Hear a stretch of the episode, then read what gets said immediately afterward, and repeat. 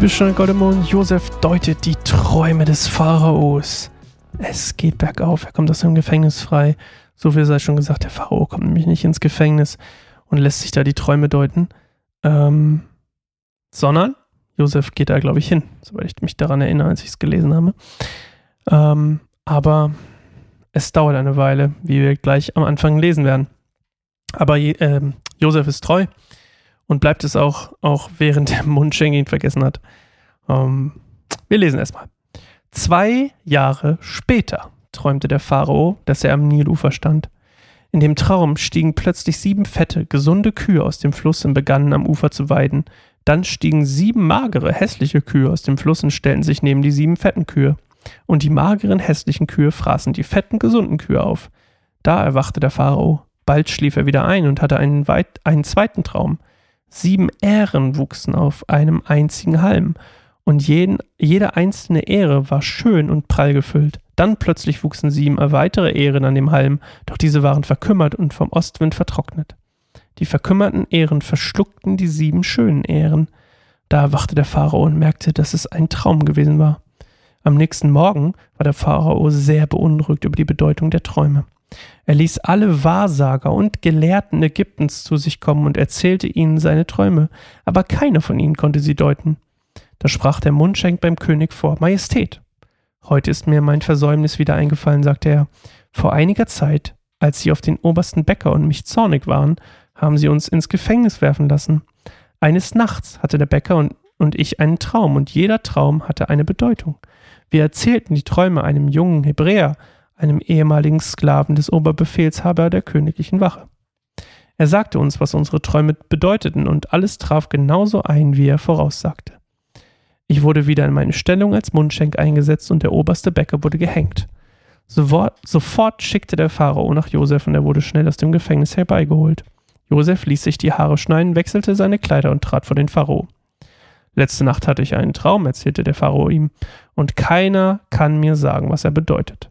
Doch ich habe gehört, dass du Träume deuten kannst, deshalb habe ich dich rufen lassen. Es steht nicht in meiner Macht, das zu tun, Majestät, antwortete Josef. Nur Gott kann es aber er wird ihnen sicher etwas Gutes ankündigen. Der Pharao erzählte ihm den Traum. Ich stand am Ufer des Nils, sagte er. Plötzlich stiegen sieben fette, gesunde Kühe aus dem Fluss und begannen am Ufer zu weiden. Dann stiegen sieben weitere Kühe aus dem Fluss. Sie waren dünn und ausgemergelt. Ausgemergelt. Okay. Ich habe in ganz Ägypten noch nie so hässliche Tiere gesehen. Diese mageren Kühe fraßen die sieben fetten Kühe auf, die zuerst aus dem Wasser gestiegen waren aber danach waren sie trotzdem genauso hässlich und mager wie zuvor. Dann erwachte ich wieder. Ich schlief wieder ein und hatte einen zweiten Traum. An einem Halm wuchsen sieben schöne, pralle Ähren. Nach ihnen wuchsen sieben verkümmerte, vom Ostwind vertrocknete Ähren aus dem Halm. Und die vertrockneten Ähren verschlangen die schönen. Ich habe die Träume meinen Wahrsagern erzählt, aber keiner von ihnen konnte mir sagen, was sie bedeuten. Beide Träume bedeuten dasselbe, sagte Josef zum Pharao. Gott hat ihnen durch sie mitgeteilt, was er tun wird. Die sieben Fettkühe und die sieben schönen Ähren stehen für sieben reiche, fruchtbare Jahre. Die sieben mageren, hässlichen Kühe und die sieben vertrockneten Ähren stehen für sieben Hungerjahre. Gott hat ihnen gezeigt, was er tun wird. In den nächsten sieben Jahren wird es in ganz Ägypten reiche Ernte geben. Nach ihnen werden jedoch sieben Jahre des Hungers kommen. Sie werden so schwer sein, dass der Überfluss vergessen sein wird. Der Hunger wird das Land aufzehren. Die Hungersnot wird so schrecklich sein, dass sich niemand mehr an die guten Jahre erinnern wird. Dass sie den Traum zweimal geträumt haben, bedeutet, dass diese Ereignisse bei Gott beschlossene Sache sind und dass er sie bald eintreten lassen wird. Mein Rat lautet, dass sie sich einen weisen Mann suchen und ihn über ganz Ägypten setzen. Der Pharao sollte Minister ernennen, die in den sieben guten Jahren den Fünftelteil einer Ernte als Steuern einziehen. Sie sollen alles Getreide der sieben guten Jahre in der königlichen Vorratshäusern in den Städten sammeln und aufbewahren. Auf diese Weise wird es genug Vorrat für die sieben Hungerjahre geben und das Volk wird nicht verhungern.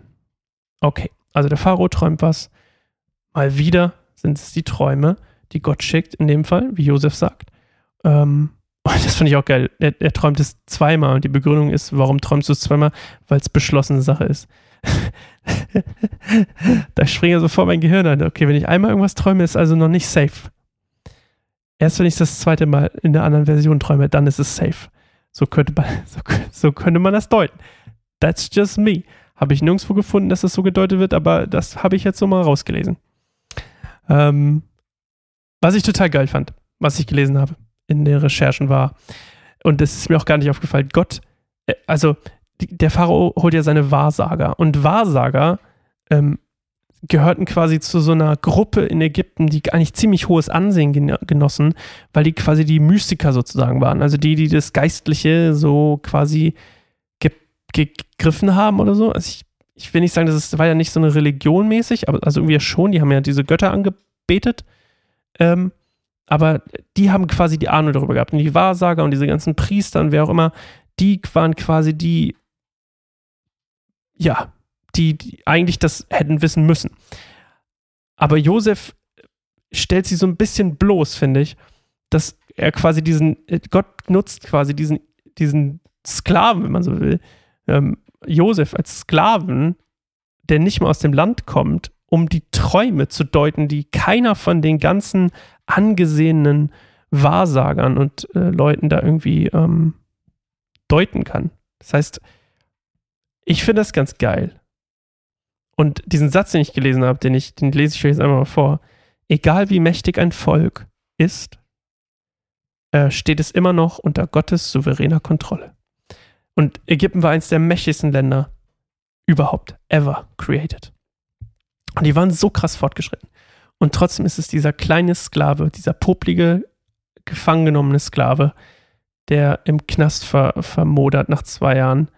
Ähm, oder auch vielleicht nicht vermodert, wahrscheinlich eher nicht, weil er unter Gottes Segen steht, der ähm, diese Träume deuten kann und prinzipiell sagt, Mensch, hä, eure ganzen weltlichen Le Leute hier, die ähm, irgendwelche Götter anbeten, die gar nicht die richtigen sind, ähm, die irgendwelche Götzendienste leisten und Götzenbilder anbeten, na, meiner kann es besser. Und dann sagt er auch, nur Gott kann Träume deuten und deswegen sind eure Leute auch am Verzweifeln, weil sie nicht dem wahren Gott folgen. Ja, und was was ich total geil fand, ähm, ist mir auch aufgefallen, ähm, aber auch erst, erst gerade eben, das ist doch das gleiche wie ähm, mit Nebukadnezar, oder? Da müsste ich jetzt mal nachgucken. Ist das nicht komplett identisch, dass Daniel die Träume von diesem Herrscher aus Babylon ähm, lesen kann und alle anderen nicht? I think so. I think so. Ich glaube, es ist exakt das gleiche. Da, da muss ich nochmal recherchieren. Aber ich, ich bin mir ziemlich sicher, dass es exakt das gleiche ist. Ähm, ja, und die Träume hat er ja selber erklärt. Also sieben, sieben Jahre Reichtum, sieben Jahre ähm, Hungersnot. 20 Prozent, fünf, ja, Fünftel, 20 Prozent sollen als quasi, sollen immer als Steuer eingezogen werden und dann gelagert werden, damit es dann gut geht. Ich google jetzt nebenbei, warte mal, Daniel Träume, Daniel Träume, Nebukadnezar. Okay, meine ersten Dinger hier. Ja, ich glaube schon. Okay. Könnt ihr noch mal selber nachlesen. Daniel kommt bestimmt auch noch mal irgendwann in diesem Podcast vor. Aber nicht als nächstes. Ich weiß schon, was wir als nächstes machen. Ähm, ansonsten wünsche ich euch einen schönen 1. September, der Welttag des Briefschreibens. Schreibt doch heute mal einen Brief. Oder geht über einen Zebrastreifen am Tag des Zebrastreifens in Deutschland. Und ähm, ja, es ist auch sogar der Tag der Wörter, auf die sich nichts reimt. National No Rhyme, No Reason Day in den USA. Okay. Ähm, langsam wird es langweilig mit den ganzen Tagen. Okay, das war lang genug. Bis morgen. Tschüss.